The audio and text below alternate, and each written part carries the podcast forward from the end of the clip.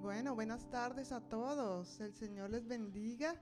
Bienvenidos una vez más a su casa y como me encanta decirlo domingo tras domingo, a, a, una reunión familiar que tenemos aquí.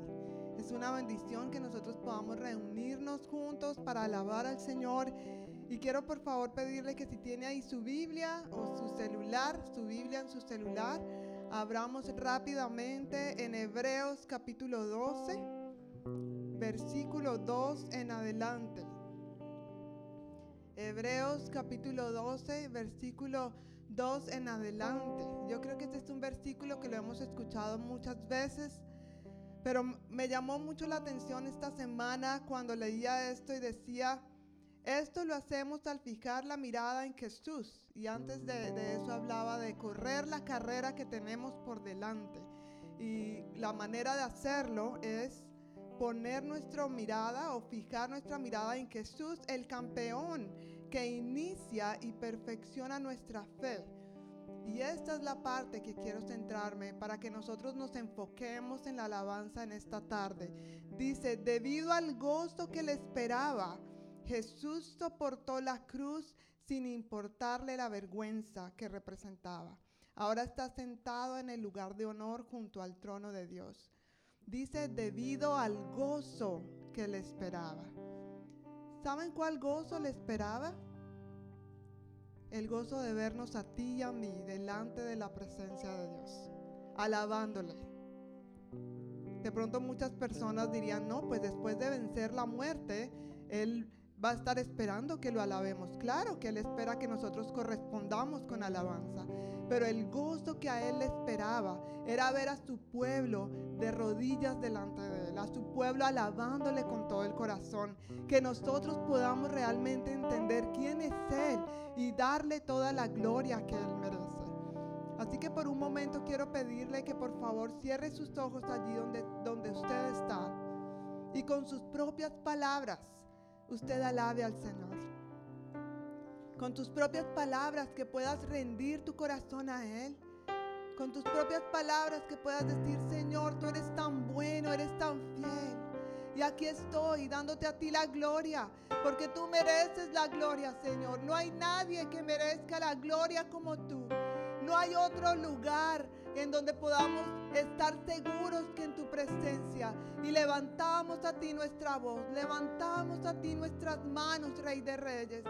Gracias por tu sacrificio por nosotros en la cruz, que nos ha dado la victoria, que nos ha llenado de gozo y de alegría, aún en medio de los momentos difíciles, Señor. Es esto sobrenatural que puede venir sobre nosotros para poder levantar cantos de alabanza. Así nuestro ánimo y nuestra alma esté decaída. Sabemos que tú mereces la gloria. Y hoy, Señor, hemos decidido adorarte a ti. Hemos decidido cantarte a ti. Hemos decidido exaltarte a ti. Y pedimos, Señor, que te muevas poderosamente en medio de nosotros en este tiempo. Entregamos a ti cada lucha.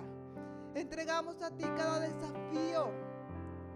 Entregamos a ti cada enfermedad. Entregamos a ti cualquier preocupación. Ayúdanos a enfocarnos en ti, Señor. Y que no haya nada, nada que nos desvíe de tu propósito hoy, Señor. Te adoramos a ti, bendecimos tu nombre y estamos expectantes de lo que tú vas a hacer en nuestras vidas en este momento, Señor.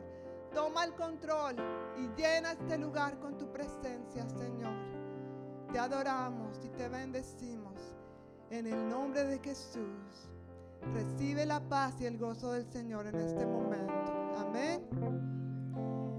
Y antes de comenzar, yo quiero que usted le diga a la persona que está a su lado, mire, yo no sé a lo que usted ha venido a hacer aquí, pero yo vine a alabar a Dios. Dígale eso a la persona que está a su lado.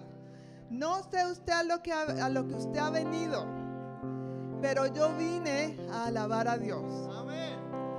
¿Y cuántos de ustedes han venido a alabar a Dios aquí en este lugar? Amén. Y hoy vamos a hacerlo con un estilo que a mí me encantaba de niña. Y cuando yo pienso en el gozo y en esta semana he estado pensando tanto en el gozo de Dios, que esto es lo que ha venido a mi mente y quiero compartirlo con ustedes y que juntos nos gocemos como cuando yo lo hacía de niña. Yo creo que muchos de aquí lo hacían de la misma manera. Amén. Amén. Entonces, vamos con las palmas. Vamos. Vamos a decir. Yo no sé lo que tú has venido, pero yo vine a alabar a Dios. Yo no sé lo que tú has venido, pero yo vine a alabar a Dios. Yo vine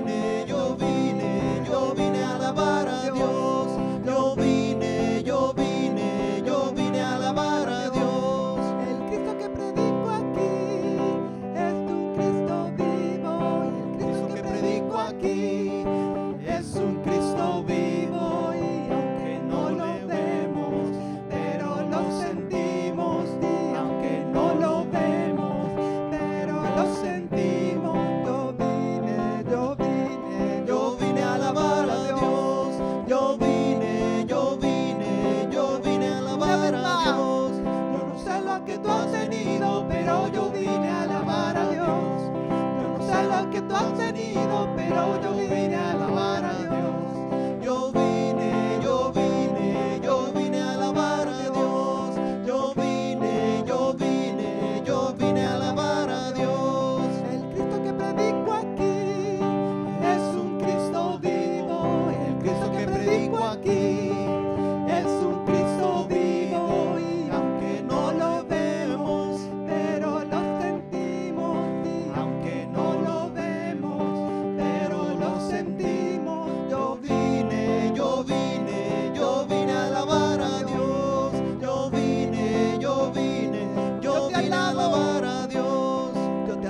con el corazón, yo te alabo con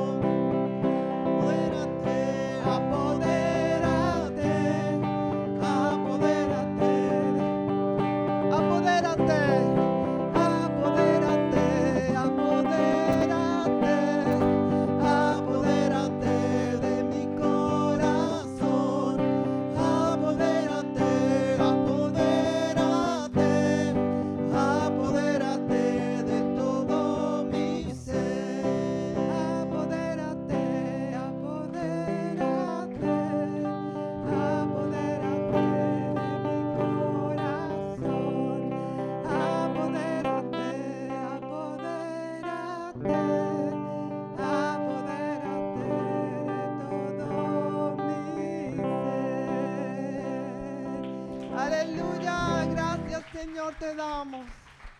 Gracias Jesús, tú eres bueno y para siempre es tu misericordia. Gracias Señor porque podemos alabarte, bendecirte y gozarnos en tu presencia. Gracias por todas estas letras, Señor, que cantamos. Has sido tú quien nos has salvado y nos has rescatado. Y por eso, por la obra que tú has hecho por nosotros en la cruz, hoy podemos levantar nuestras manos. Hoy podemos gozarnos en tu presencia, Señor. Hoy podemos darte a ti las gracias por tu infinito amor, tu misericordia y tu perdón que no merecíamos, Señor. Pero tú, Señor, has muerto por cada uno de nosotros. Has resucitado para darnos la victoria. Y hoy estamos aquí, Señor, dándote a ti la gloria, la honra y el honor, Señor. Por eso queremos decirte gracias, Señor. Gracias, Jesús. Gracias,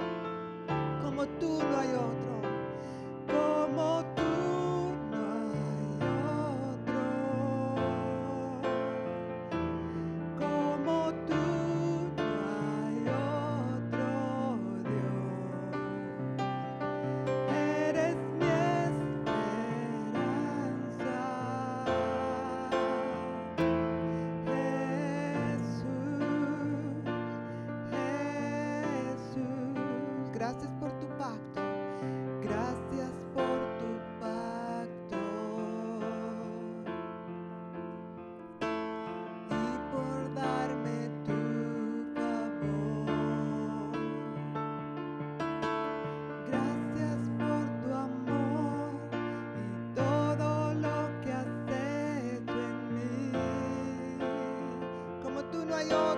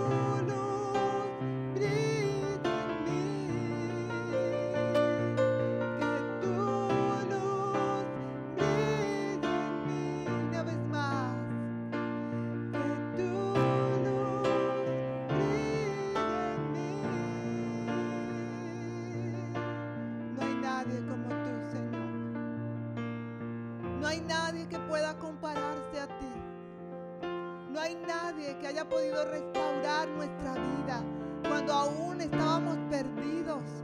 No había ningún lugar seguro hasta que te encontramos, Señor. Hasta que vinimos a ti y reconocimos, Señor, sin ti no podemos. Así que aquí estamos, Señor, dándote a ti la gloria. Porque quizás muchos de nosotros hemos probado todo, Señor, y estamos seguros, convencidos de que no hay otro camino, de que no hay otra salida, de que no hay otro lugar donde podamos sentir tu paz, donde podamos sentirnos completos, donde podamos sentirnos realizados en tu presencia, Señor. Gracias por salvarnos, gracias por perdonarnos, gracias por llenarnos de tu presencia. Y gracias Señor por permitirnos hoy levantar nuestras manos a ti y darte a ti la gloria. Queremos decirte que no hay nadie como tú, Señor. No hay nadie, Señor, que merezca la, gloria y mi adoración. No hay nadie, Señor. Te adoramos a ti, exaltamos tu nombre, Señor. Digno eres de suprema alabanza. Digno eres, Señor. Y pedimos que te muevas con poder en medio de nosotros y que recibas, Señor, toda la gloria y toda la alabanza, Señor, en este momento. Gracias, Jesús. Gracias, Señor. Te adoramos. Exaltamos tu nombre, Señor. Gracias, Señor. Tú eres bueno, para siempre es tu misericordia, Señor. Gracias, Jesús. Como parte de nuestra adoración y de nuestra alabanza, vamos a recoger nuestros diezmos y ofrendas. Y quiero pedirte que mientras tú depositas tu ofrenda, tú puedas decir, Señor, eres el Rey. Eres el Señor de lo que tú me has dado para que yo administre. No somos dueños, ¿verdad? Somos administradores. Así que aquí está. La palabra de Dios dice, traed todos los diezmos al alfolí y haya alimento en mi casa y probadme, dice el Señor, si no abriré las ventanas de los cielos y derramaré bendición hasta que sobreabunde. Amén. Y mientras que hacemos esto, entonces quiero que cantemos una vez más. Yo tengo gozo en mi alma, yo tengo gozo en mi alma, yo tengo gozo en mi alma y en mi ser. Amén. Amén.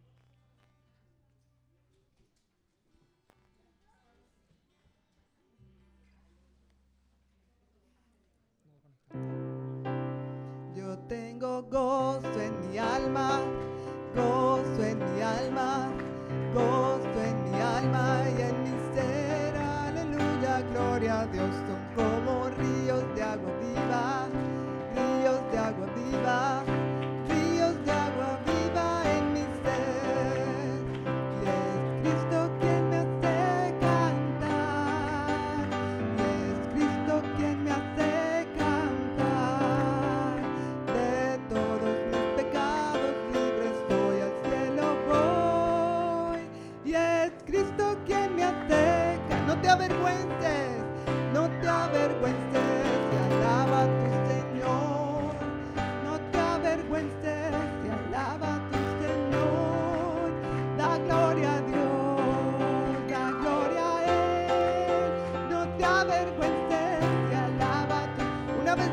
vez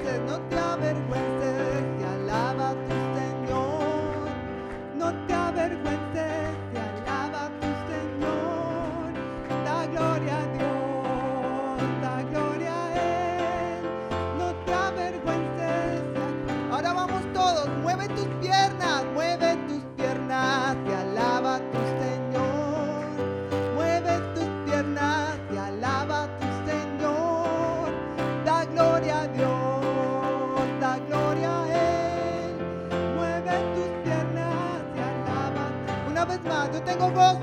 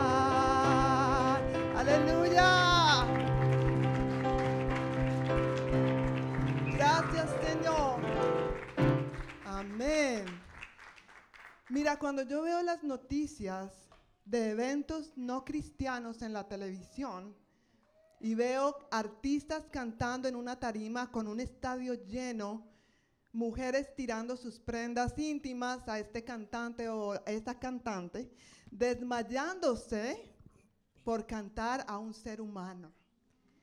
Nosotros estamos aquí pudiendo alabar al Señor con toda libertad. En algunos países, lo he dicho muchas veces, hay gente reunida en cuevas porque tienen miedo de ser apedreada, encarcelada o muerta por declarar la alabanza al Señor. Así que qué bendición y qué privilegio que nosotros podamos declarar al Señor al levantar nuestras manos, mover nuestras piernas con el verdadero propósito de alabar a aquel que merece toda la gloria y toda la honra. Amén. Entonces vamos a dar un aplauso al Señor. Gracias Señor, tú eres bueno para siempre es tu misericordia. Amén. Amén.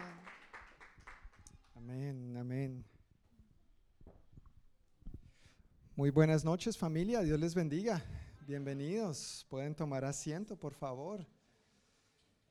Es, es, chévere recordar esos coritos, ¿verdad? Para los que de pronto crecieron en la iglesia, esos coritos de, de, de hace muchos años. No es que yo los haya vivido, es que me contaron mis papás.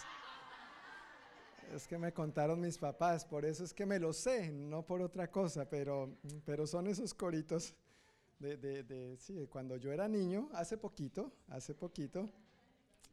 Pero qué, qué, qué coritos tan, tan chéveres, ¿verdad? Qué coritos tan, tan chéveres que nos ayudan a gozarnos en la presencia del Señor y obviamente para tener algo un poco diferente, acostumbrados a lo que hemos estado haciendo últimamente, pero es bueno de vez en cuando volver a retomar coritos así y alabar al Señor, ¿verdad? Alabarlo con todo nuestro ser, con todo nuestro cuerpo, con ese gozo y ese júbilo que nos caracteriza a nosotros. Pues antes de compartir algunos anuncios, quisiera preguntar si alguien hoy nos está visitando por primera vez, si puede levantar su mano. Yo creo que aquí hay una familia que yo personalmente no conocía, ¿verdad? Sí.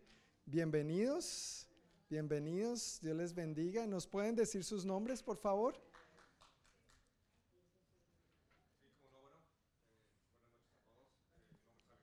Alejandro.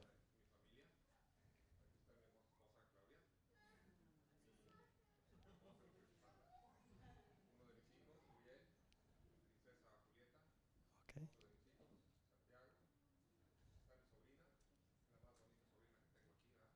Ok. Muy bien, bienvenidos. Bienvenidos, gracias Alejandro, gracias, bienvenidos. Luego tenemos a Sandy por segunda vez. Sandy, a la segunda vez también se da la bienvenida. De nuevo. Y, y atrás, atrás, hola, bienvenida. Ana, mucho gusto. Oh, wow, bienvenidos. ¿Cuánto tiene el bebé? Seis. Tres, tres, wow, está recién sacado del horno. Recién sacado de fresquecito, fresquecito. Y por acá sí ya todos, ah, bueno, Jesús, ¿verdad? Ah, recordé el nombre, Jesús y Yasmín. Bienvenidos nuevamente, su segunda vez aquí con nosotros. Marlene, bienvenida. Bueno, tú eres de la familia. Tú eres de la familia, obviamente, pero te habíamos extrañado. Qué bueno que estés aquí con nosotros hoy otra vez. Dios te bendiga. Y Katy también, que había estado unos domingos de vacaciones, pero bienvenida de nuevo. Ok, bueno, gloria a Dios, gloria a Dios. Y Leonardo, tercera vez, otra semana, hermano. Ya, ya como que te va a tocar quedarte a vivir aquí. Oh, otra vez. Bueno, bienvenido. Bienvenido, Leonardo. Qué bueno que estés aquí con nosotros otra vez. Qué bueno es pasar tiempo juntos como familia en el Señor, ¿verdad? Y venir ante su presencia no es que no lo podamos hacer y debemos hacerlo individualmente y a solas en nuestra casa, pero como familia, reunirnos, congregarnos y este gozo, esta alegría, este incentivo que recibimos de parte de Dios al recibirlo los unos de los otros. Antes de compartir algunos anuncios, quisiera preguntar si todos tienen su boletín. Si no tienes una hojita como estas, por favor queremos darte uno. Eh, si puedes levantar tu mano y dejarla levantada para que los sugieres nos hagan el favor de hacerte llegar una. Falta ahí Juliet, por acá falta el caballero Filiberto y atrás el joven Gustavín y el señor Alejandro también. Gracias, Asael. Un aplauso para estos sugieres tan eficientes, caramba. Y Gustavín allá atrás. Asael de aquí lo mandamos para la NFL. A correr y a lanzar donde tenga que correr y donde tenga que lanzar. Pues en la parte de atrás hay algunos anuncios que quiero compartir con ustedes de algunas actividades que están por venir dentro de nuestra vida de iglesia. El primer anuncio tiene que ver con lo que tienen ahí al inicio, santuario seguro que llevaremos a cabo este viernes 2 de diciembre de 7 a 9 de la noche en el salón que está justamente debajo de nosotros, L1. ¿Qué es Santuario Seguro? Haciendo un pequeño recuento, eso es el programa que nosotros como iglesia tenemos, la Iglesia del Noroeste, no solo nuestra congregación hispana, pero en toda la Iglesia del Noroeste y muchas otras iglesias lo llevan a cabo también con el propósito de que hagamos de este lugar un lugar seguro para todos, para los niños, para los jóvenes, para los adultos, especialmente para todos aquellos que son vulnerables. Nosotros aquí en la Iglesia del Noroeste estamos comprometidos con el bienestar de todos, pero para que eso sea posible, los que servimos llevamos a cabo este entrenamiento anualmente para poder estar al tanto respecto a las normas, las precauciones, cómo nos conducimos con los niños, con los jóvenes, con los adultos vulnerables y todos los que servimos tomamos este entrenamiento anualmente. Dentro de nuestro compromiso como servidores y los empleados también lo tomamos, eh, está el tomar este entrenamiento para poder ser parte de las actividades de la iglesia como servidores, como voluntarios o en el caso de los empleados como empleados. Entonces, si tú estás sirviendo, este entrenamiento es para ti. No, no es opcional, es para ti y si tú bien recuerdas es un compromiso que adquirimos y lo vamos a llevar a cabo este viernes 2 eh, de diciembre de 7 de la noche a 9 de la noche en el salón que está justamente debajo de nosotros, en el L1. Quiero agradecer a los que ya se han inscrito. Si todavía no te has inscrito, pues todavía hay unos días Recuerda que al inscribirte te va a llegar un correo electrónico confirmándote que te inscribiste y en ese correo electrónico te van a llegar los videos y los documentos que tienes que leer antes del viernes. Antes del viernes. No vamos a ver esos videos aquí ni vamos a leer esos documentos aquí. En la reunión vamos a plantear los diferentes escenarios, vamos a comunicar las eh, inquietudes y tratar de resolver las preguntas que haya, por lo tanto, es bien importante que tú por favor veas los videos y leas los documentos de antemano para que llegues preparado y así juntos entonces podamos hablar sobre el tema. Si no te has inscrito porque no has podido hacerlo, un par de personas me dijeron, no he podido inscribirme, les ayudé. Entonces, si necesitas ayuda, por favor, déjame saber, pero simplemente apuntas con tu cámara al código QR que tienes ahí le das clic y eso te lleva directamente a la página donde tienes que inscribirte, te lleva el paso por paso, no debería haber ningún problema, pero si tienes alguna dificultad con esto, déjame saber para poder echarte la mano y ayudarte y ojalá sea ahora mismo después del servicio para que tengas el tiempo suficiente para ver los videos y leer los documentos esta semana. Tal vez tú digas, John, pero yo no estoy sirviendo, ¿podría venir? Claro que sí. Eso también está destinado, dirigido perdón, a todos los que quisieran involucrarse de alguna manera en cualquier aspecto de la vida de la iglesia. Este entrenamiento es requerido para todos los que servimos en la iglesia del noroeste. Entonces, si tú estás pensando que te gustaría servir en una área, en aquella, en otra cosa, pues este entrenamiento está dirigido para ti también. Lo único que tienes que hacer, por favor, es inscribirte y eso también nos ayuda a tener el salón organizado, saber con cuántas personas vamos a contar y qué materiales extras debemos tener preparados. ¿Estamos? Muchísimas gracias. Ahora el segundo anuncio tiene que ver con nuestro servicio de Navidad que vamos a estar celebrando juntos el domingo 18 de diciembre aquí en este edificio, pero nuevamente en el salón de abajo, en el L1, porque es un salón más amplio, vamos a tener mesas, vamos a compartir alimentos juntos, vamos a tener una gran celebración ese día. Y el próximo domingo, la idea es que cada familia o cada persona aquí presente pueda empezar a anotarse también y determinar qué podría traer para compartir. Esta, esta festejación que llevamos a cabo cada año la hacemos donde todos participamos aportando algo de comer y también es una buena oportunidad para invitar gente. Entonces, si tú sabes a quién vas a invitar, nos gustaría igualmente estar preparados, saber qué comida se va a aportar, qué comida entre nosotros vamos a recaudar, tener las sillas, las mesas bien puestas. A partir del próximo domingo, ojalá si tú puedes, por favor, irte anotando si vas a estar presente, si vas a participar, si puedes aportar algo de comida y también si tienes invitados para saber para cuántas personas debemos estar preparados. Eso será Dios mediante en cuatro domingos. Entonces, por favor, no lo vayan a dejar para el lunes 19 de diciembre, porque ya habrá pasado, será el domingo 18. Entonces, ojalá entre más rápido este, hagamos eso, pues mejor para que todos estemos en la misma página. Y si tienes alguna pregunta al respecto, también déjame saber que con mucho gusto trataré de responder a todas tus inquietudes. Pues con estas estos dos anuncios, los chiquitines pueden pasar a su clase de escuela dominical. Hoy van a tener una festejación, los niños van a celebrar acción de gracias prácticamente con todo el equipo de escuela dominical o casi todo el equipo de escuela dominical, entonces van a pasar muy, muy bien allá.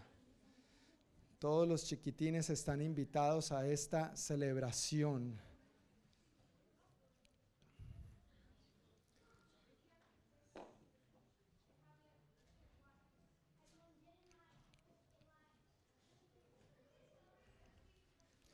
Para que los niños y los para que los niños vayan tranquilos y los padres estemos tranquilos también, podemos decir que las maestras no pellizcan, solamente muerden. las maestras son excelentes, tienen un tremendo corazón y se portan súper bien, los niños mayormente bien también, pero ellos van a tener su celebración allá y nosotros tenemos la nuestra aquí.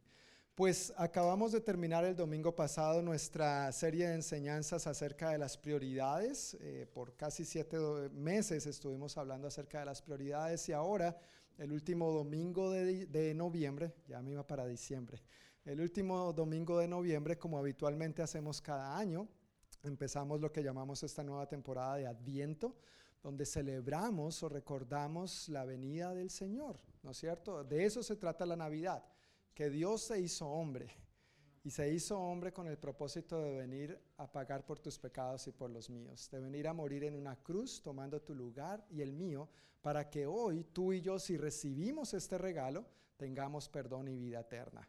Es un regalo y eso es lo que recordamos de manera muy puntual y específica por cuatro domingos al hablar sobre el gozo, el amor, la esperanza y la paz que tenemos en Jesús. Él vino para otorgarnos esto de acuerdo a la palabra, entre muchas otras bendiciones, pero tradicionalmente estos cuatro aspectos son los que se celebran y los que recordamos durante los cuatro domingos antes de la Navidad. Y hoy, para empezar en esta serie del Adviento por los próximos cuatro domingos, nos va a estar compartiendo la palabra nuestro querido hermano David Cardona. Entonces, caballero, si puedes pasar por aquí y vamos a recibir lo que Dios tiene para nosotros a través de ti. Vamos a orar por David. Padre, muchísimas gracias por nuestro hermano David. Gracias por la gracia que tú has derramado en él, Señor, por tus fuerzas físicamente hablando, por tu salud y bienestar en todas las áreas de su vida. Y gracias por lo que tú has puesto en su corazón para comunicarnos hoy. Úsale, Señor, poderosamente y que tu palabra cale profundo en nuestro corazón y en nuestra mente. Gracias Señor por quien tú eres y por lo que tú has venido a hacer en nosotros y a través de nosotros. En el nombre de Jesús. Amén. Amén. Con mucho gusto.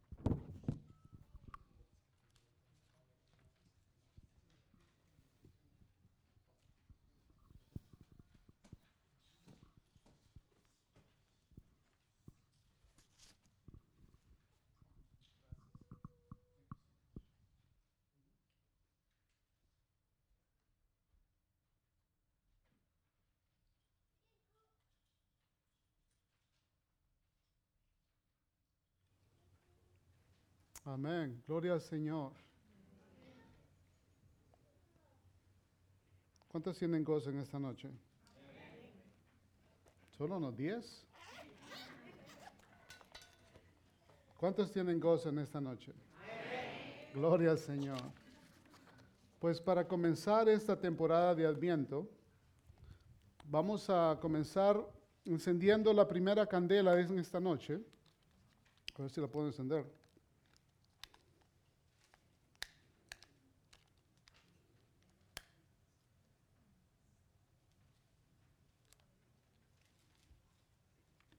Hay esperanza todavía. Pero esta, esta candela es la candela del gozo. Y en esta noche, antes de comenzar a compartir lo que Dios ha puesto en mi corazón, quisiera que oráramos. ¿Está bien? ¿Qué les parece? Gracias Señor por tu palabra en esta noche. Gracias por tu Espíritu Santo en medio nuestro. Señor, hemos dedicado este tiempo para alabarte, para adorarte, para traer nuestros diezmos y nuestras ofrendas que te pertenecen. Y también, Señor, hemos dedicado este tiempo para escuchar de ti. Señor, abre nuestros ojos, abre nuestros oídos, abre nuestro corazón para escucharte a ti, Señor.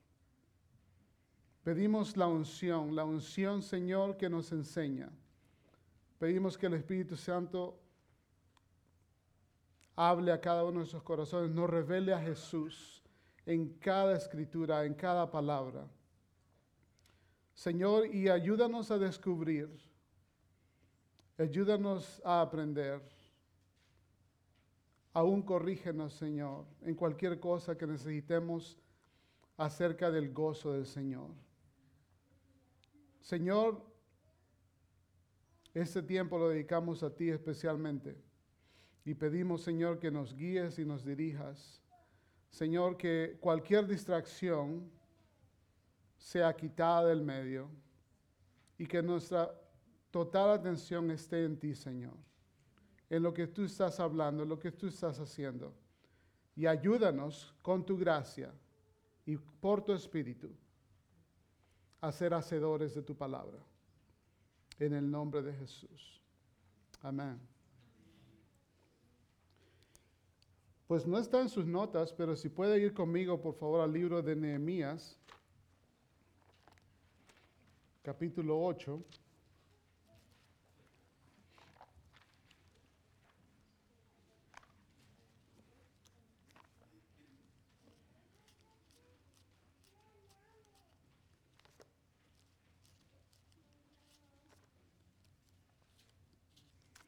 Nehemías capítulo 8, versículo 10.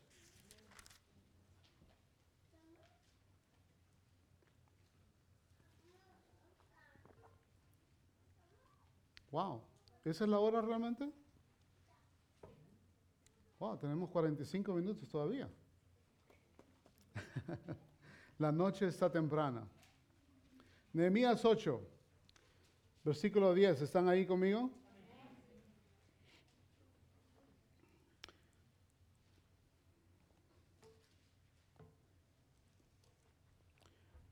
Luego les dijo, id, comed grosuras y bebed vino dulce, y enviad porciones a los que no tienen nada preparado, porque día santo es a nuestro Señor. No os entriste, entristezcáis, porque el gozo de Jehová es vuestra fuerza. ¿Cómo dice la última parte? Que no nos entristezcamos porque el gozo del Señor es nuestra fuerza. Amén. Antes de comenzar a hablar acerca del gozo del Señor, quiero comenzar hablándole de dos, mejor dicho, quiero comenzar hablando acerca de unas, unas encuestas que se hicieron hace como cinco años acá en los Estados Unidos. Y también acerca de algo que un teólogo y una, una, una mujer soltera, una, lo que podríamos llamar una ama de casa, eh, comentó acerca de este tema, acerca del gozo o la felicidad. Ahora bien, voy a estar citando después varias versiones, varias traducciones de la escritura. Así que si, si su Biblia dice algo un poco diferente, no quiero que se alarme, porque quiero hacer énfasis en esta palabra gozo. ¿Ok? Muchas de sus traducciones han sustituido esta palabra por felicidad. Así que no se preocupe, estamos hablando del gozo del Señor en esta noche. ¿Está bien? Okay. Si hubiera un país a donde se podría experimentar el gozo, sería los Estados Unidos de América. Pero una encuesta reciente mostró que el 35% de personas en este país no viven de esa manera. Más del 19% de adultos son afectados por la depresión. Desórdenes de ansiedad afectan más de 40 millones, que sería más del 18%. Los niveles de suicidio son los más elevados de los últimos 30 años. El 64% en mujeres y el 43% en hombres. Y 10 de los países más ricos del planeta tienen un nivel elevado de depresión. Lo que todo eso nos dice es que el gozo y la felicidad no dependen de nuestras circunstancias. Y muchas veces las personas que tienen las mejores razones para estar gozosos son las que terminan estando en depresión. El teólogo y filósofo J.P. Morland nos ayuda a entender lo que está pasando. Él escribió lo siguiente. Nosotros estamos obsesionados con estar felices, pero también estamos terriblemente confundidos lo que la felicidad es. Por eso muy raramente encontramos felicidad que perdure, pero porque en uno de los documentos fundacionales de esta nación se nos promete la búsqueda de la felicidad, esto se encuentra en la Declaración de Independencia, acarreamos un sentido de derecho que se nos debe. Pensamos que merecemos la felicidad.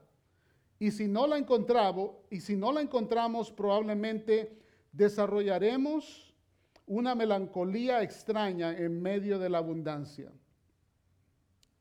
Termina diciendo él.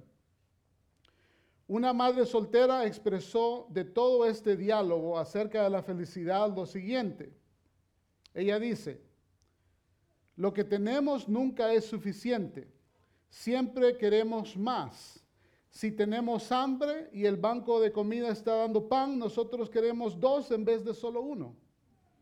Si la iglesia está regalando café después del servicio, queremos que sea de Starbucks. O queremos el, pancito dulce, especialmente la quesadilla salvadoreña que hace mi mamá. Si estamos solteros, queremos casarnos. Si estamos casados, queremos un mejor cónyuge. Queremos ser más delgados, más bonitos y más ricos y tener un mejor trabajo que nos pague bien.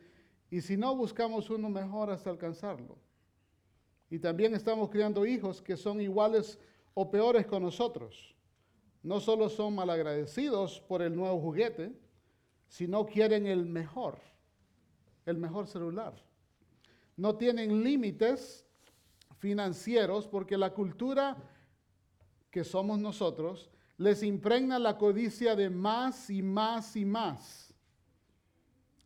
Y la búsqueda de esa farsa nunca nos hará felices, ni completos o agradecidos.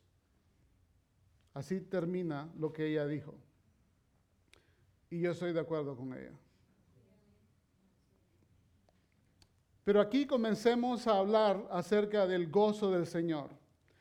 Quiero comenzar hablando del gozo del Señor con dos declaraciones profundas que vienen directo de la Biblia. Vaya conmigo al libro de Isaías, por favor, capítulo 62.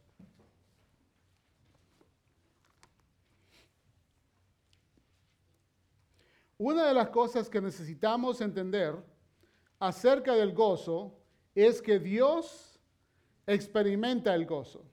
Diga, Dios experimenta el gozo. Amén. ¿Está en Isaías 62, 5?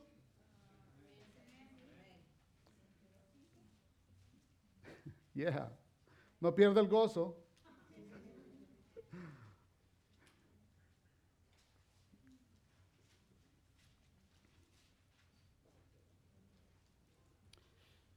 Pues como el joven se desposa con la virgen, se desposarán contigo tus hijos. Y como el gozo del esposo con la esposa, así se gozará contigo el Dios tuyo. La Biblia nos enseña que Dios disfruta de nosotros. Él mira a su pueblo y disfruta a unos más que a otros, pero Él nos disfruta. En el capítulo 65 del mismo libro, vaya al capítulo 65, versículo 19.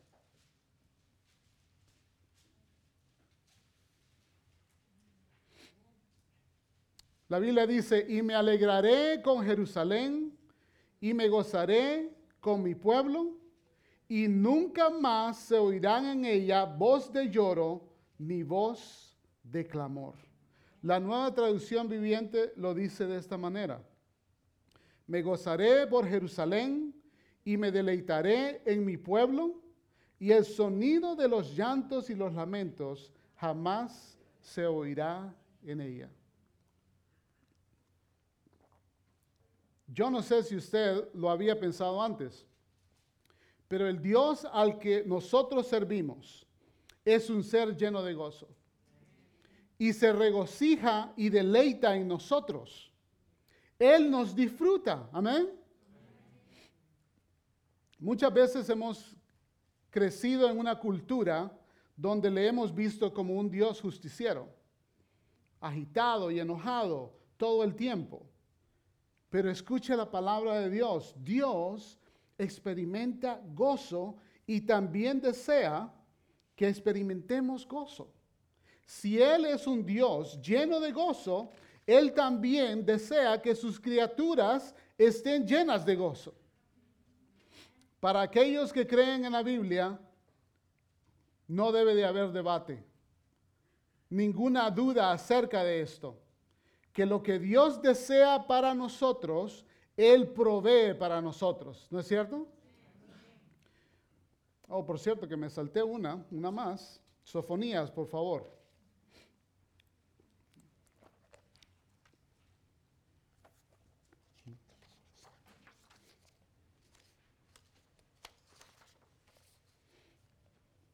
Sofonías 3:17.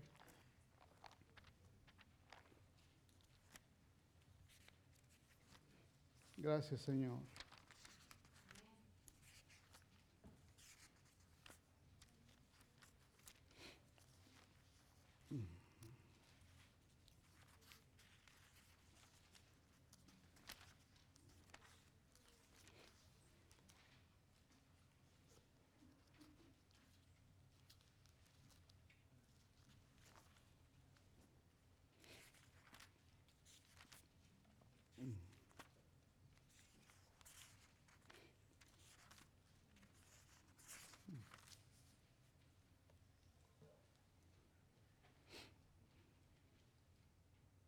Gloria al Señor.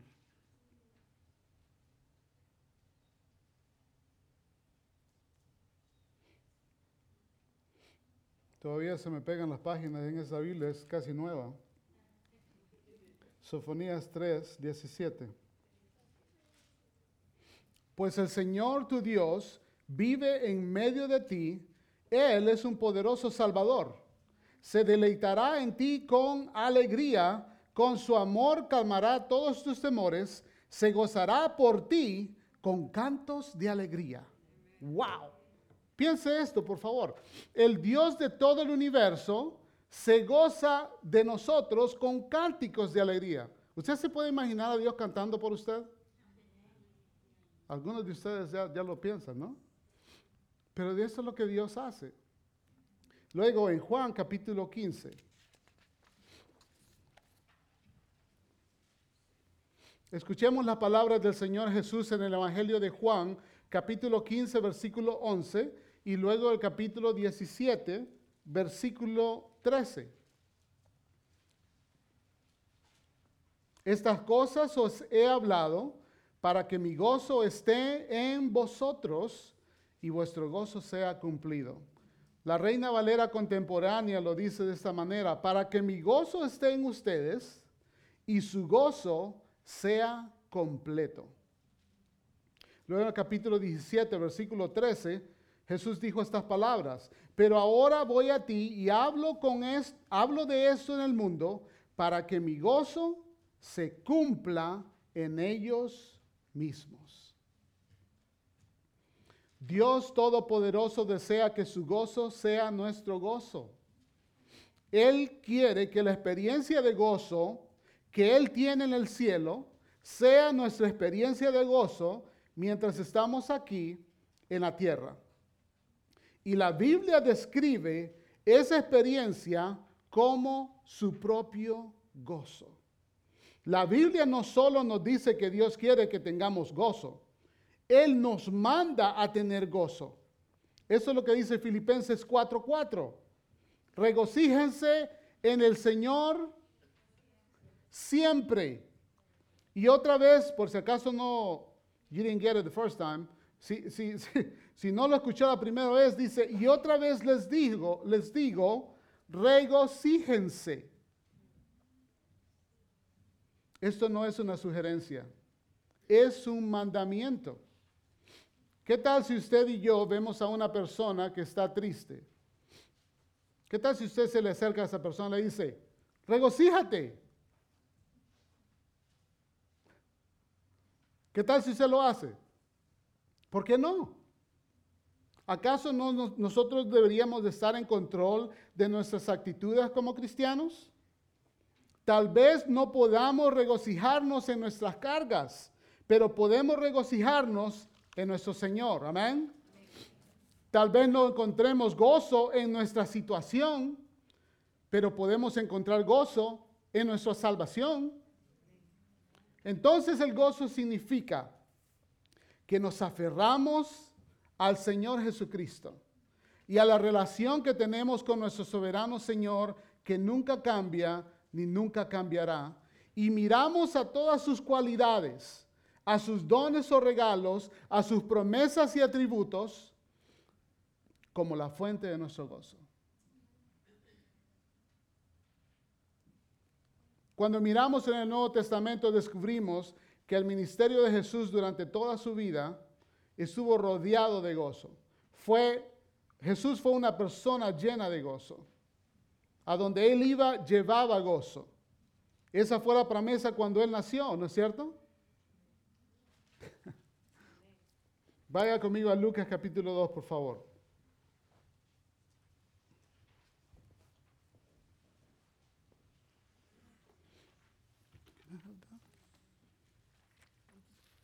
No. Thank you.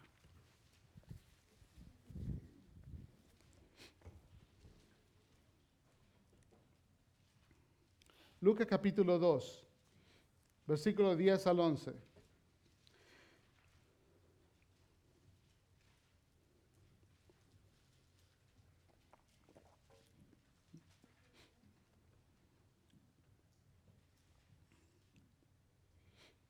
Pero el ángel les dijo, no temáis, porque he aquí os doy nuevas de gran gozo, que será para todo el pueblo, que os ha nacido hoy en la ciudad de David un Salvador, que es Cristo el Señor. Aleluya. Y cuando le seguimos en su ministerio terrenal, nos asombramos de cuánto gozo él creaba en todas partes. encontramos un ministerio de gozo en su vida. Por ejemplo, cuando encontró a una mujer que estaba encorvada, en Lucas capítulo 13, versículo 13, dice que Jesús puso las manos sobre ella y de inmediato, diga de inmediato, de inmediato ella se enderezó y empezó a alabar a Dios. Aleluya. En Lucas capítulo 17, versículo 16, cuando Jesús le dijo a los diez leprosos que, se fueran y se presentaran ante el sumo ante el sacerdote, dice de que uno de ellos se regresando se postró rostro en tierra a sus pies, dándole gracias. Y este era samaritano. En Hechos capítulo 3, versículo del 7 al 8, cuando Juan y Pedro se encuentran yendo al templo a la hora de la oración, se encuentran con un hombre paralítico, cojo de nacimiento. En el versículo 7 dice, entonces Pedro lo tomó de la mano derecha y lo levantó. De inmediato las piernas y los tobillos del hombre se fortalecieron. El hombre saltó, se puso de pie y comenzó a caminar. Entró al área del templo con ellos caminando, saltando y alabando a Dios. Este es un hombre lleno de gozo, mi hermano. Cuando usted y yo tenemos el gozo del Señor, eso se va a reflejar en nuestro rostro, ¿no es cierto? Hay varios de ustedes que necesitan más gozo en esta tarde. Porque, y mejor, eh, ¿Sabe que una de las cosas que, uno que comparte la palabra del Señor, algunas veces uno mismo tiene que concentrarse en lo que estás predicando, porque uno mira muchos rostros y no todos están gozosos. O sea, hay unos que necesitan el gozo del Señor fortaleciéndoles, amén. Óigame, estas son buenas noticias para todos. Pero usted podría decirme, pero es que, hermano David, yo yo tengo gozo en mi corazón. El Señor lo sabe. No, cuando usted tiene gozo, en su rostro se va a notar el gozo del Señor. Amén. Yo en esta mañana, mi esposa es testigo, yo no me sentía con el gozo del Señor, pero puedo decirle de que ahorita el Señor, el gozo del Señor es mi fortaleza. Amén. Él me está sosteniendo, es el que me da fuerzas.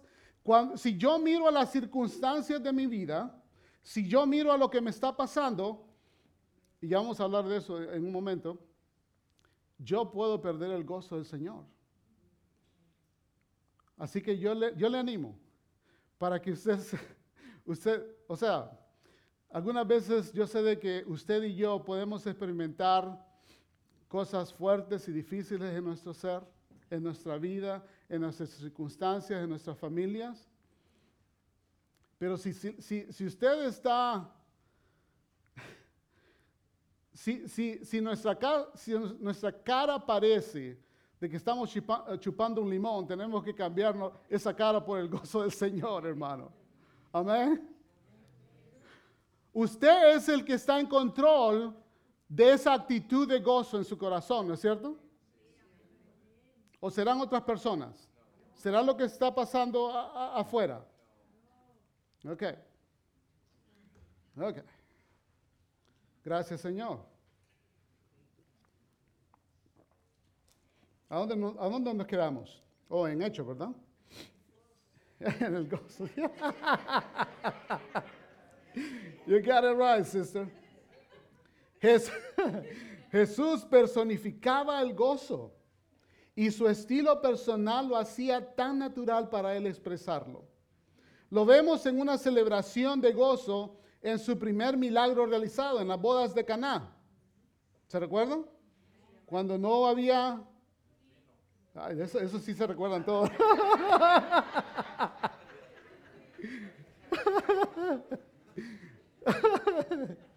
Cuando no había vino, Él proveyó para esa necesidad.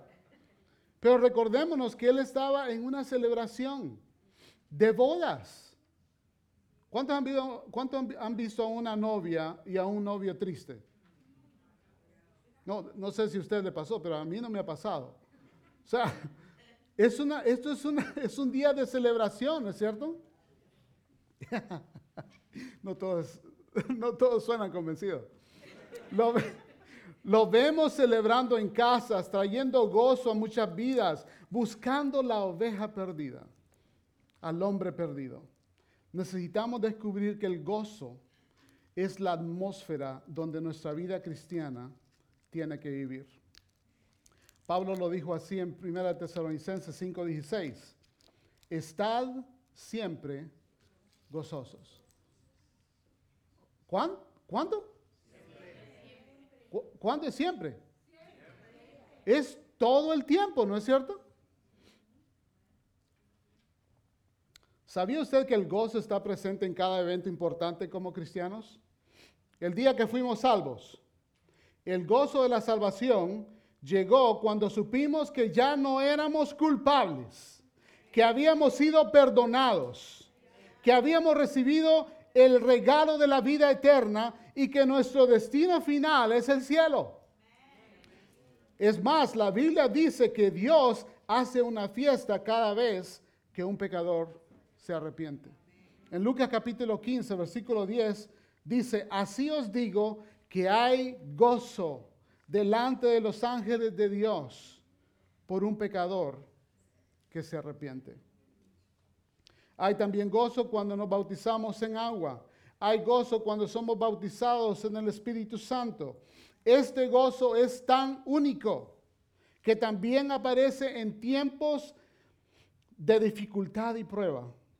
El gozo del Señor Jesús no solo sobrevive la prueba y la tribulación, sino que también prospera y florece en medio de ella. Eso, lo- eso es la forma. Vaya conmigo a Lucas, por favor, capítulo 6.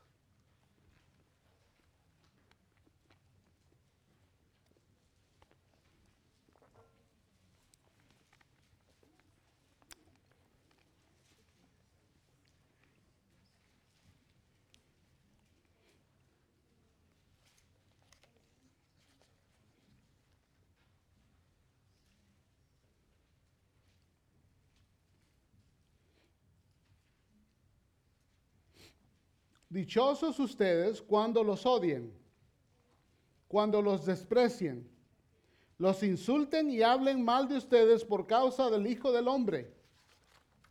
Alégrense en ese día, llénense de gozo, porque hay una gran recompensa para ustedes en el cielo.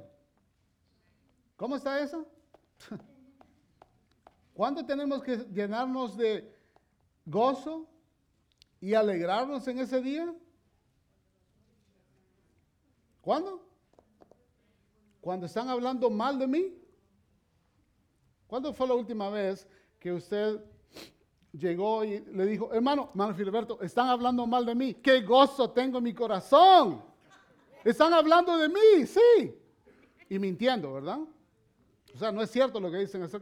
¿Cuándo fue la última vez que tomamos esta clase de actitud? ¿Mm? Pero esto es lo que debemos de hacer nosotros. Cuando somos ultrajados, cuando hablan mal en contra de nosotros, tenemos que alegrarnos en ese día y gozarnos. Eso es lo que la Biblia dice, ¿no? En 1 de Pedro 4:14, Pedro lo dice de esta manera. Si ustedes son insultados por el nombre de Cristo, dichosos son, pues el Espíritu de gloria y de Dios reposa sobre ustedes. Ciertamente por ellos Él es blasfemado, pero por ustedes es glorificado.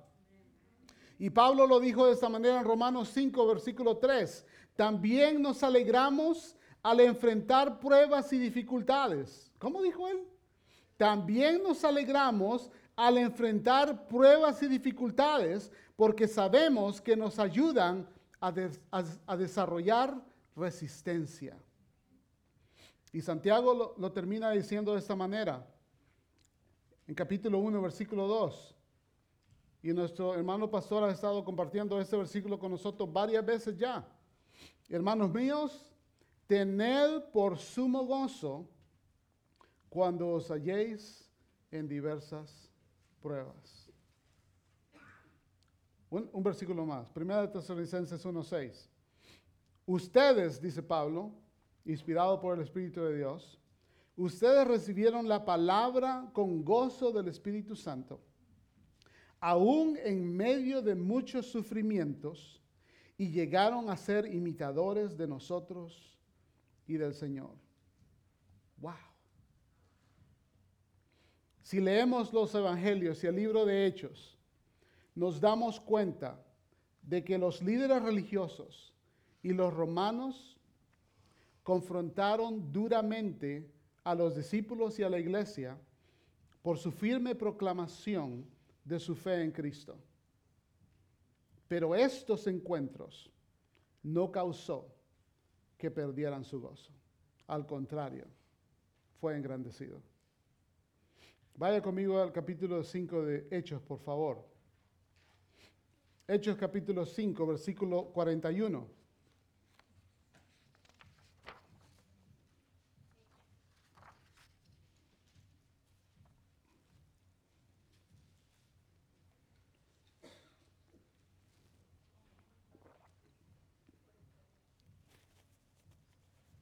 Hechos 5, versículo 41.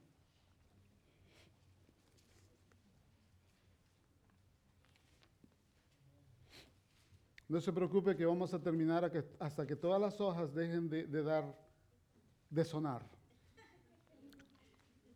Hechos 5, 41.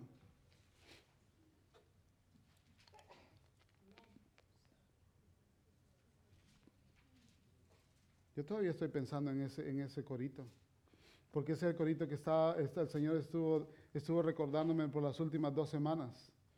Yo tengo gozo en mi alma, gozo en mi alma. ¿Y solo me va a dejar cantar a mí? Diga. Yo tengo gozo en mi alma, gozo en mi alma, gozo en mi alma y en mi ser son como ríos de agua viva, ríos de agua viva, ríos de agua viva en mi ser. Yo tengo gozo en mi alma, gozo en mi alma, gozo en mi alma y en mi ser. Son como ríos de agua viva, ríos de agua viva. Ríos de agua viva en mi ser. Una vez más, yo tengo gozo en mi alma, gozo en mi alma, gozo en mi alma y en mi ser. Son como ríos de agua viva, ríos de agua viva, ríos de agua viva en mi ser. Gracias Señor por tu gozo. Gracias Señor. Aleluya. Puede sentarse, gracias mi hermano.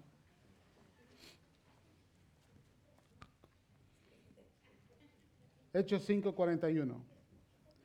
Al salir del concilio, los discípulos iban gozosos de haber sido tenidos por dignos de sufrir ultrajes por la causa del nombre.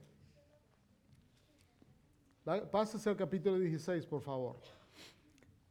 Capítulo 16 de Hechos. Esa es una de las historias más conocidas. Juan y Pablo se encuentran en la cárcel. Han sido detenidos y han sido puestos hasta lo más profundo, nosotros diríamos, del calabozo, de la cárcel, y se encuentran atados con sus pies y sus manos en lo que se llama el cepo. O sea, ellos no pueden moverse. Aparte de esto, ellos han sido azotados. Gracias, gracias. Casi perdí el gozo en esa. Eh, han sido azotados, así que sus espaldas están heridas, están sangrantes, laceradas. Capítulo 16, versículo 25. Pero miren lo que pasó. Alrededor de la medianoche, Pablo y Silas estaban llorando.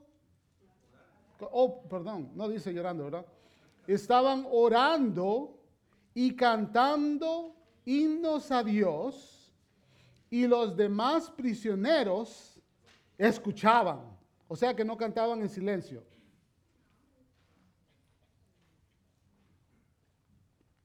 wow. Yo deseo esa clase de gozo que te hace cantar y alabar a Dios en medio del dolor y del peligro. Este gozo también puede ayudarnos a permanecer fieles y terminar nuestra carrera hasta el final. Vaya al capítulo 20 de Hechos, por favor. Hechos capítulo 20. ¿Cuántos quieren que terminemos ya? Ah, gloria a Dios. Esa es una prueba. Gracias, la pasó. Es- Hechos capítulo 20, versículo 24.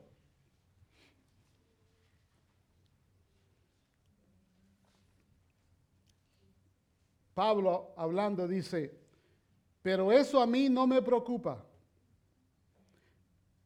Él acaba de decirle, déjeme darle un poco de, de, um, de la historia que está pasando. Él acaba de decirle a los discípulos lo que le espera a él en Jerusalén. Y él, él les dice, lo único que el Espíritu Santo me muestra es que me esperan prisiones y afrentas. Y los discípulos le dicen, no, no vayas. No vayas, no, no, no es la voluntad de Dios. Estoy parafraseando lo que ellos le, le- dicen a él. Pero mira cómo él le respon- le responde. Pero eso a mí no me preocupa, pues no considero mi vida de mucho valor. Wow.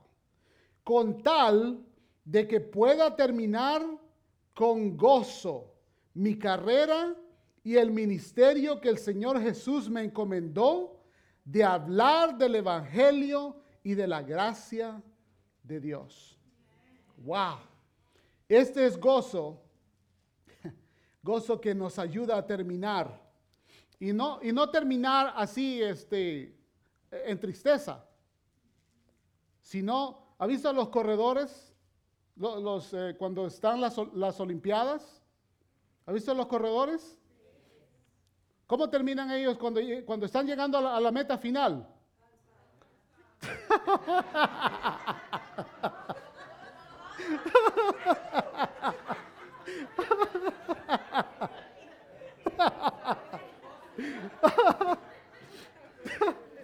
Ok, vamos a...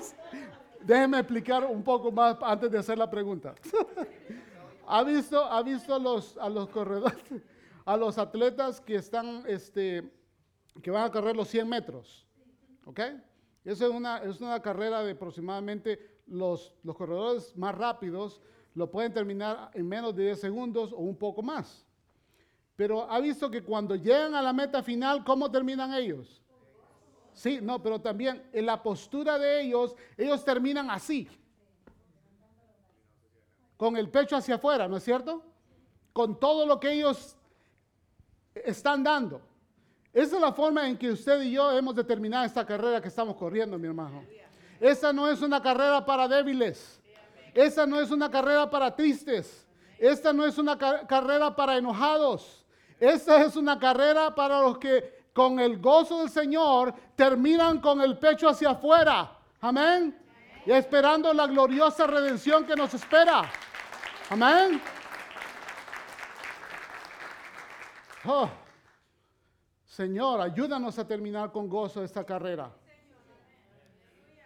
Que, que cualquiera que nos mire, que estamos viviendo esta vida cristiana, esta carrera cristiana, sea inspirado por nosotros. Que no nos mire que nos estamos muriendo, desfalleciendo, pero que estamos dando gloria al Señor, que estamos siendo fortalecidos porque el gozo del Señor es nuestra fortaleza. Amén.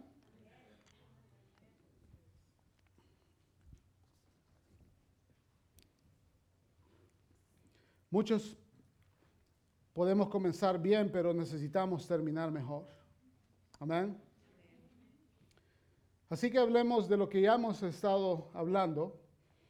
Hablemos de la fuente de gozo en nuestra vida. Ya lo leímos en Juan capítulo 15, versículo 11. El centro de este gozo proviene de Jesús. Déjeme repetir este versículo. Estas cosas les he hablado para que mi gozo esté en ustedes y su gozo sea completo. O sea, que no le falte nada. Él está diciendo, yo quiero que tu gozo sea el resultado de mi gozo. Ese es el gozo de Cristo en ti. Es la vida de Cristo dentro de nosotros. El gozo del cristiano es el gozo de Cristo en el cristiano.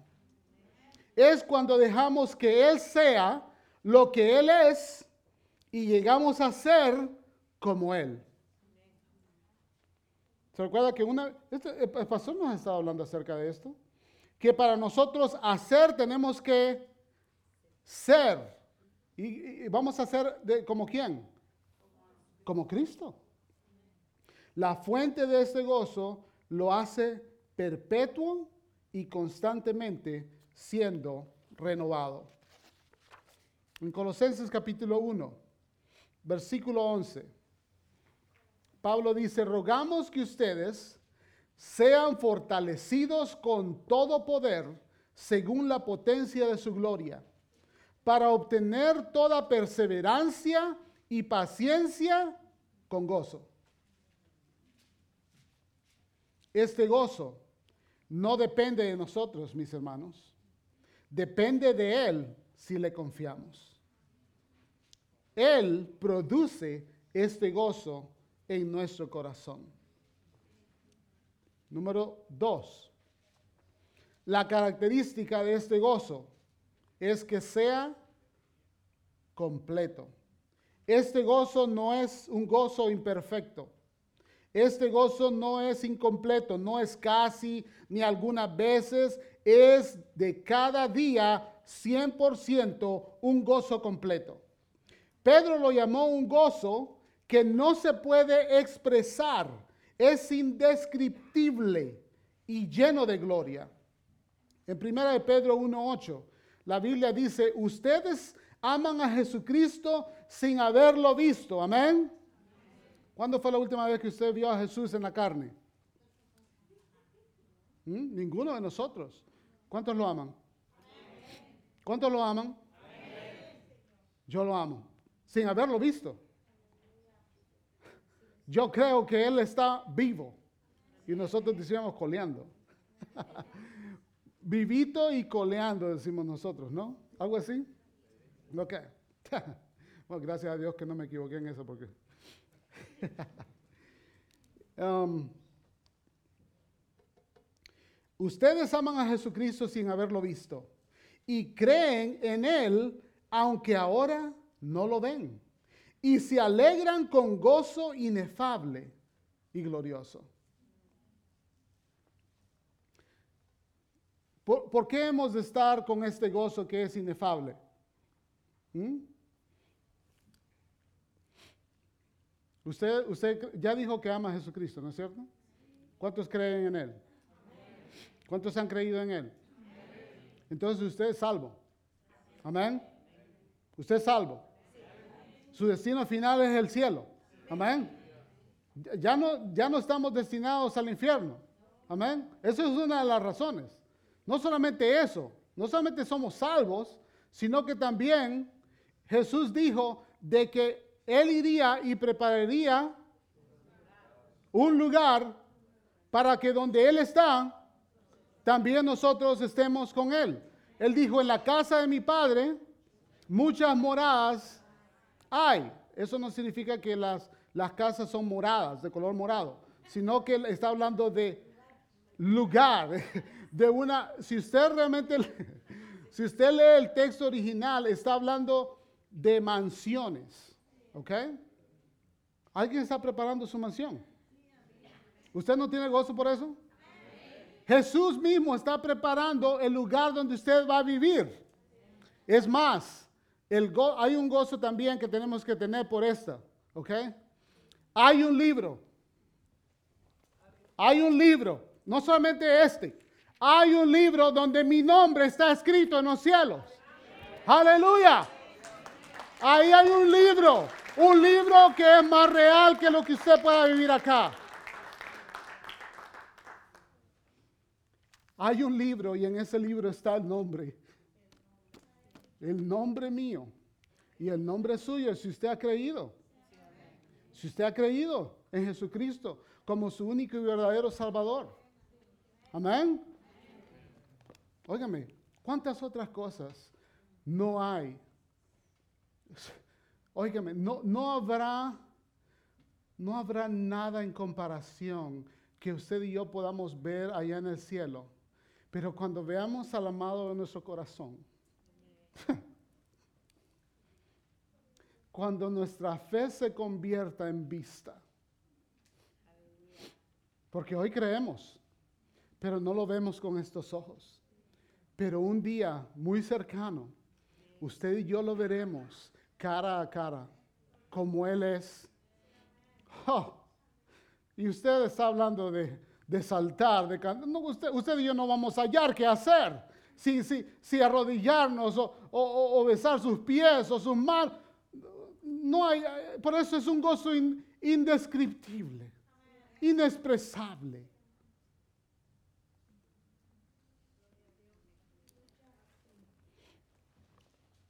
Aleluya. Se le preguntó a un profesor, a un profesor, perdón, cuál era su secreto de siempre estar gozoso. Y él contestó, el gozo es la bandera que vuela desde el castillo de nuestro corazón cuando el rey está en residencia. Cuando Jesús habita por la fe en tu corazón, cuando Él está residiendo, cuando Él está en control de tu vida, cuando estás viviendo para Él, entonces el gozo es la bandera que vuela desde el, castillo de tu corazón cuando el rey está en casa. Amén. Y déjeme decir lo siguiente, si estamos buscando gozo fuera de Jesús, estamos perdiendo el tiempo. Él es el único que puede traer verdadero gozo. No lo que podamos tener en esta vida, no lo que podamos acaparar.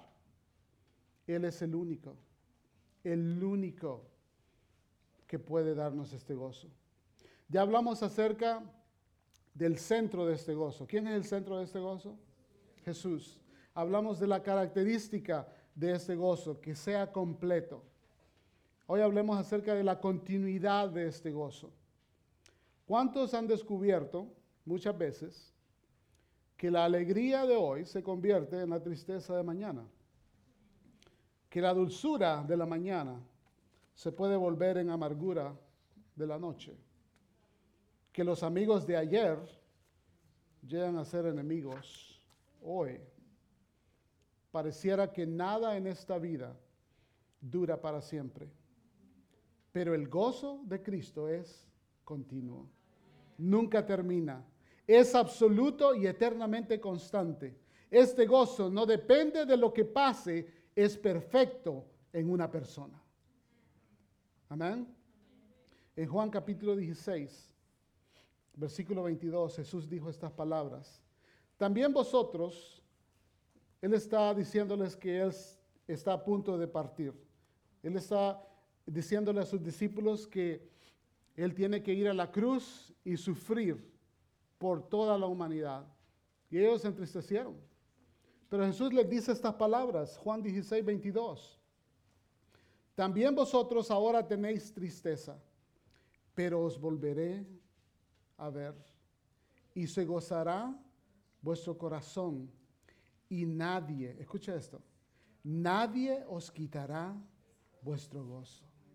Aleluya. No sé si usted lo ha notado, pero hay muchas personas en el mundo, o muchas cosas también, tratando de robarnos el gozo. Y si nuestro gozo está en las cosas o en las situaciones o en personas, lo perderemos. Muchos perdimos el gozo cuando la pandemia vino. no pierde el gozo. Muchos perdieron el gozo cuando vinieron las máscaras.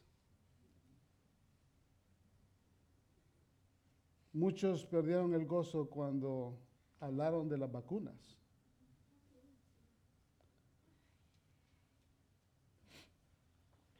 Don't shut me down when I'm preaching good.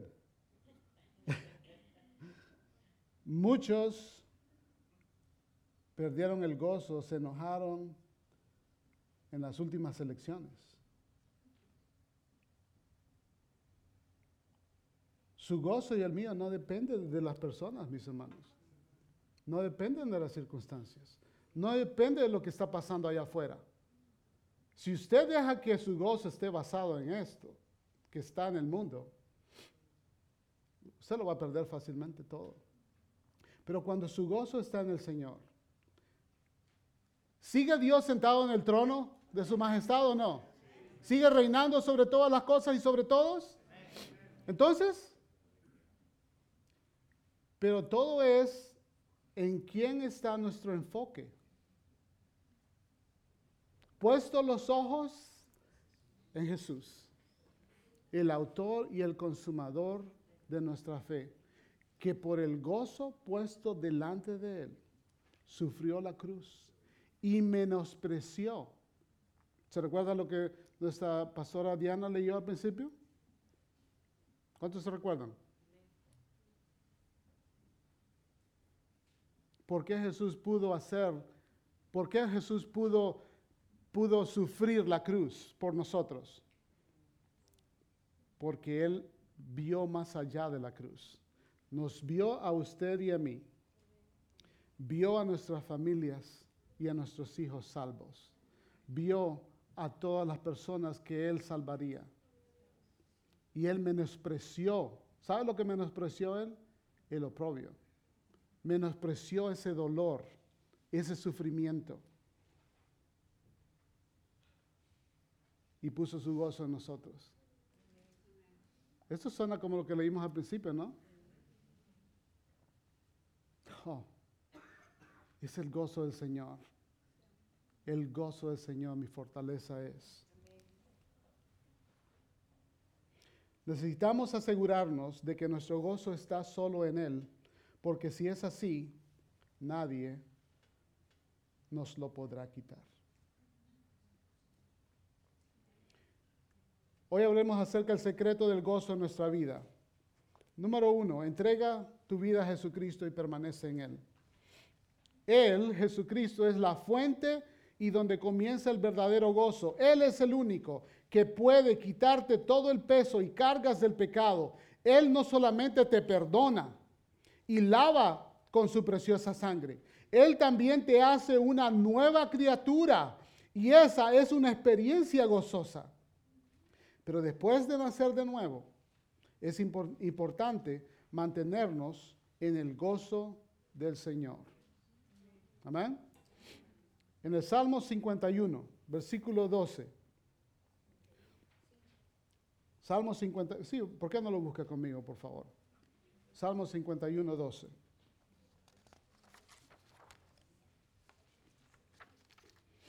Ya casi estamos terminando, no, no perdamos el gozo, ¿ok?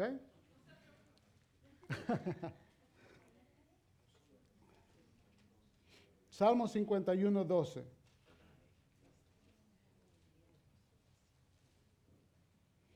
Voy a leer de la Reina Valera actualizada.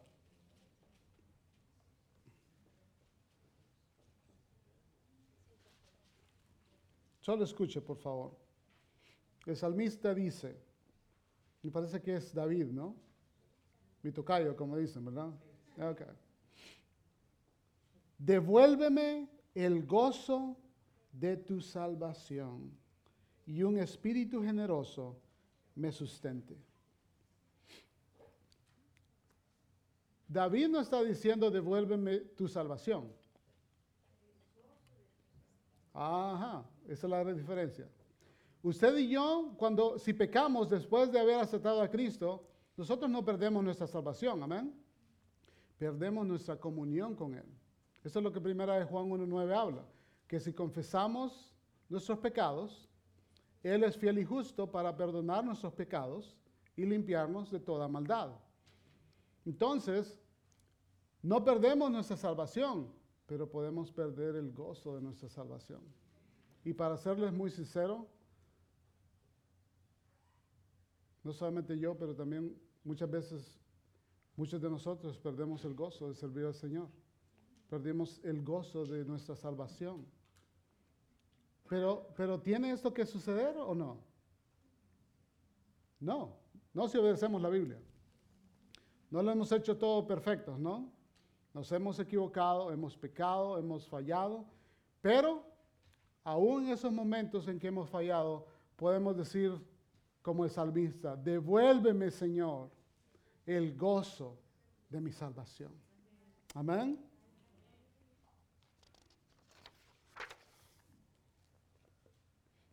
Segundo, sométate, sométete totalmente al Espíritu de Dios. El gozo es un fruto y cuando somos llenos del Espíritu Santo, el gozo nace y comienza a crecer y desarrollarse, según lo que dice Gálatas capítulo 5, versículo 22.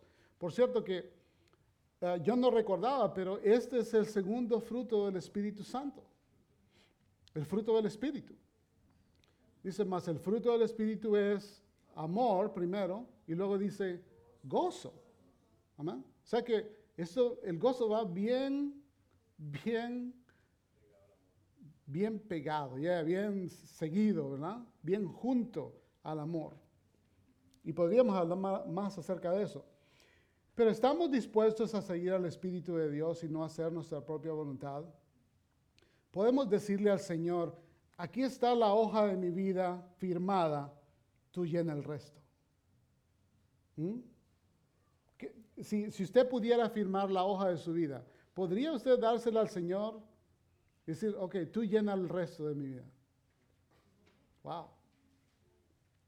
Pero tenemos que tener esa clase de compromiso con el Espíritu de Dios.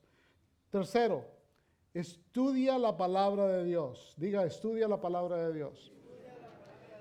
Ella es el manual acerca del gozo y hay más de 500 referencias acerca del gozo en la Biblia. Este es el libro que Dios nos dio para vivir nuestra vida cristiana. Óigame, y si, usted estudia detenidamente eso del gozo, usted lo va a encontrar desde el principio hasta el final. Esto está lleno lleno del gozo del Señor.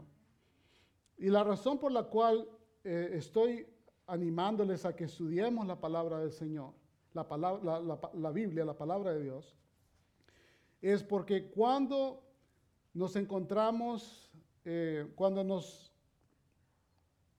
¿cómo es, ¿Cuál es la palabra, Señor? Ayúdame. Sí, cuando enfrentamos con la depresión, con la tristeza, con la pesadez, tenemos que ir a la fuente del gozo. Porque si, yo, yo lo digo por experiencia propia, hace más de, hoy estamos en el 2020, eso fue hace más de siete años, no, seis, siete años. ¿No siete? Cinco. Ok, gracias. Hace como cinco años Em, nunca había tenido problemas de, de, salud, pero enfrenté una situación y óigame, yo estoy consciente, yo le abrí la puerta al enemigo. Primero la puerta del temor y la segunda fue que me robó el gozo. Y mi esposa puede, e, es la, la que estuvo más al tanto de lo que me estaba pasando. Y cuando yo venía yo, yo iba a trabajar porque tenía que ir a trabajar. O sea, había, no tenía ni siquiera gozo para ir a trabajar. Yo sé que a ustedes les gusta ir a trabajar, pero a mí, por fe, ¿verdad? Por fe. Ya, a mí me gusta ir a trabajar. Eh, pero eh, eh, en, ese, en ese, esa temporada de mi vida, perdí el gozo de, de, hacer cualquier cosa. Y me recuerdo que regresaba del trabajo y en ese entonces teníamos un, sofá a la entrada de la, casa en forma de L. Entonces, lo primero que yo hacía, nomás entra, ni siquiera saludaba muchas veces a mi esposa.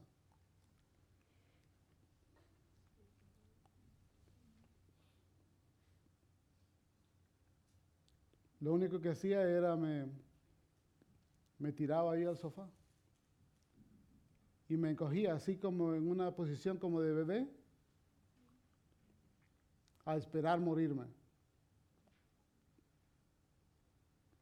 Y mi esposa, yo le doy gracias a Dios por mi esposa.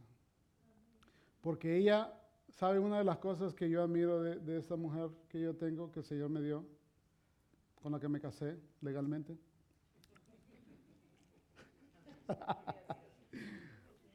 Hace más de 35 años. Ella nunca se compadeció de mí. Nunca me dijo, ay, pobrecito, mi amor, venga para acá, le voy a hacer una sopita. No, no. No, ella me dijo, ¿qué es lo que estás haciendo?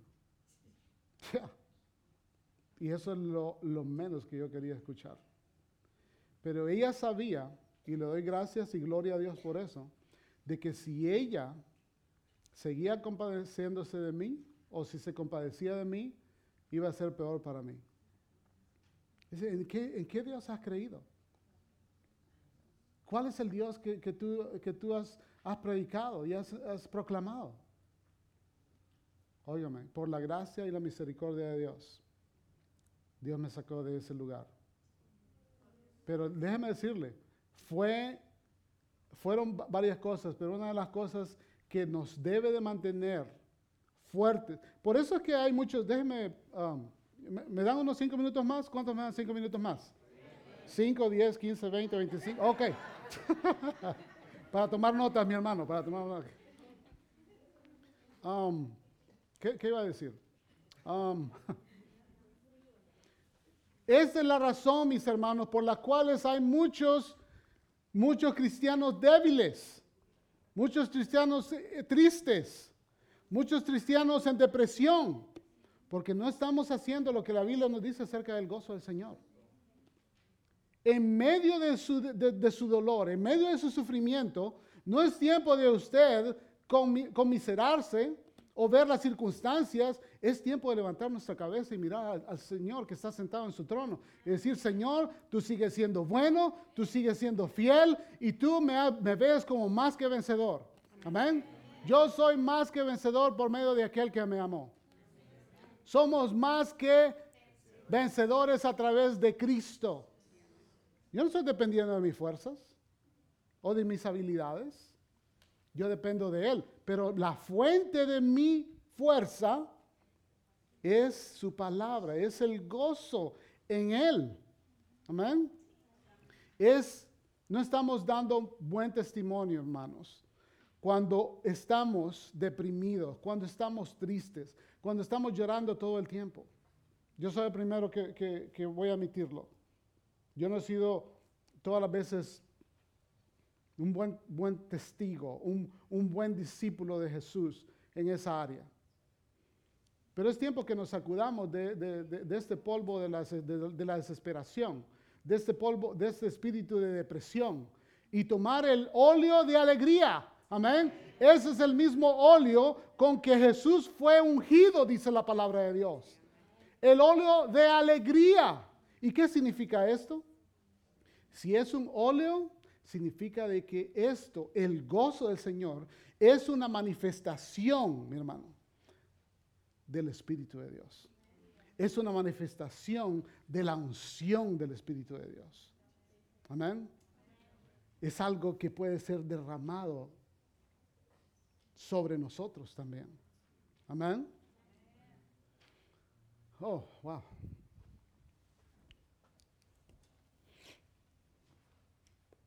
Para finalizar, comparte tu vida con otros.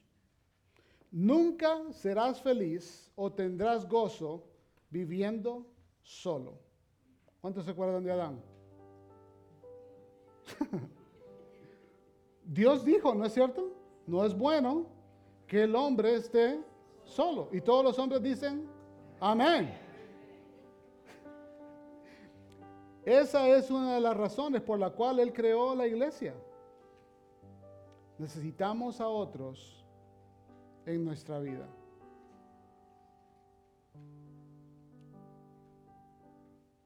Usted y yo podemos escoger compartir nuestro gozo con otros y dejar que éste se esparza por doquier.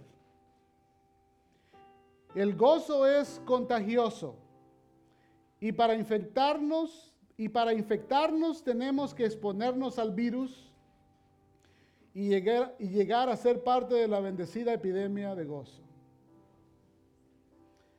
Así que encontremos gente gozosa, pasemos tiempo con ellos y sea como ellos. ¿Sabe que una de las características que se me olvidó compartir esto, así que no sé si compartirlo en ese momento, pero una de las cosas que yo admiro de nuestro pastor, que él es una persona gozosa. ¿No es cierto?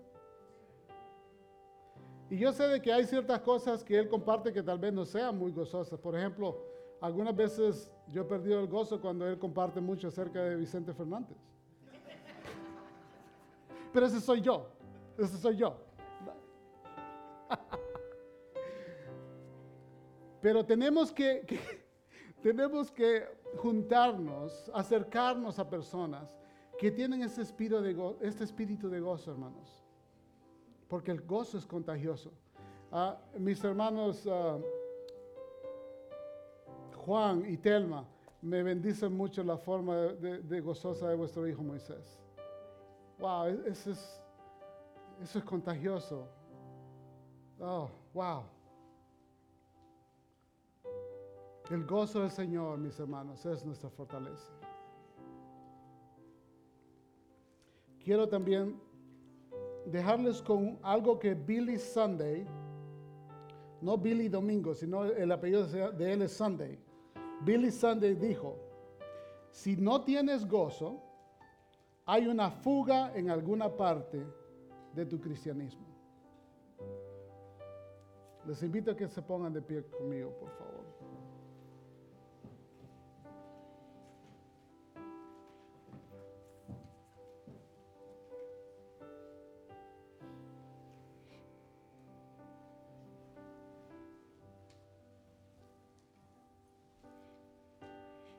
Ha sido un gozo compartir con ustedes el primer do domingo del Adviento.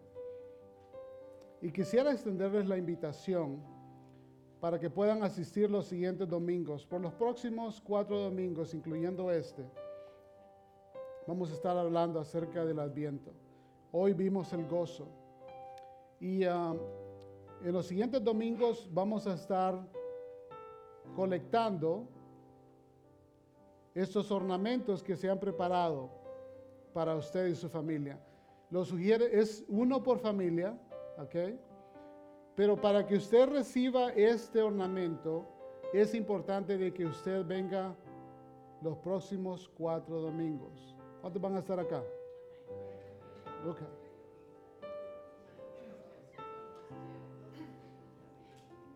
Estos son adornos navideños usted puede disfrutar juntamente con su familia. Así que ahorita mismo están recibiendo el primero de ellos y recuerde de que el gozo del Señor es nuestra fortaleza. ¿Puedo decirlo conmigo? El gozo del Señor es nuestra fortaleza. Una vez más, el gozo del Señor es nuestra fortaleza. Ahora bien, ahora hágalo personal, hágalo suyo. Diga, el gozo del Señor es mi fortaleza.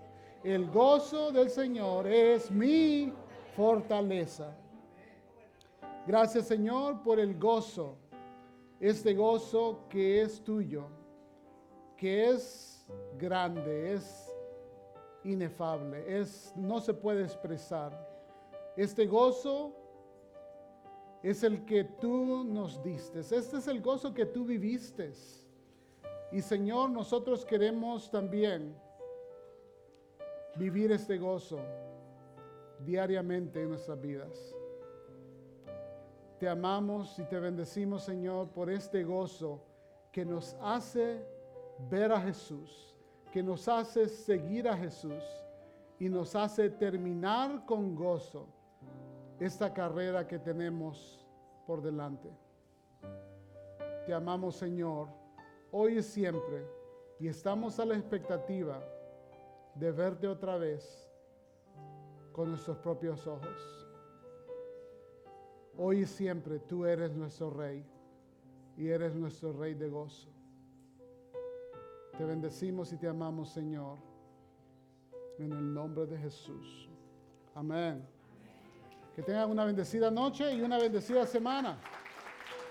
Amén.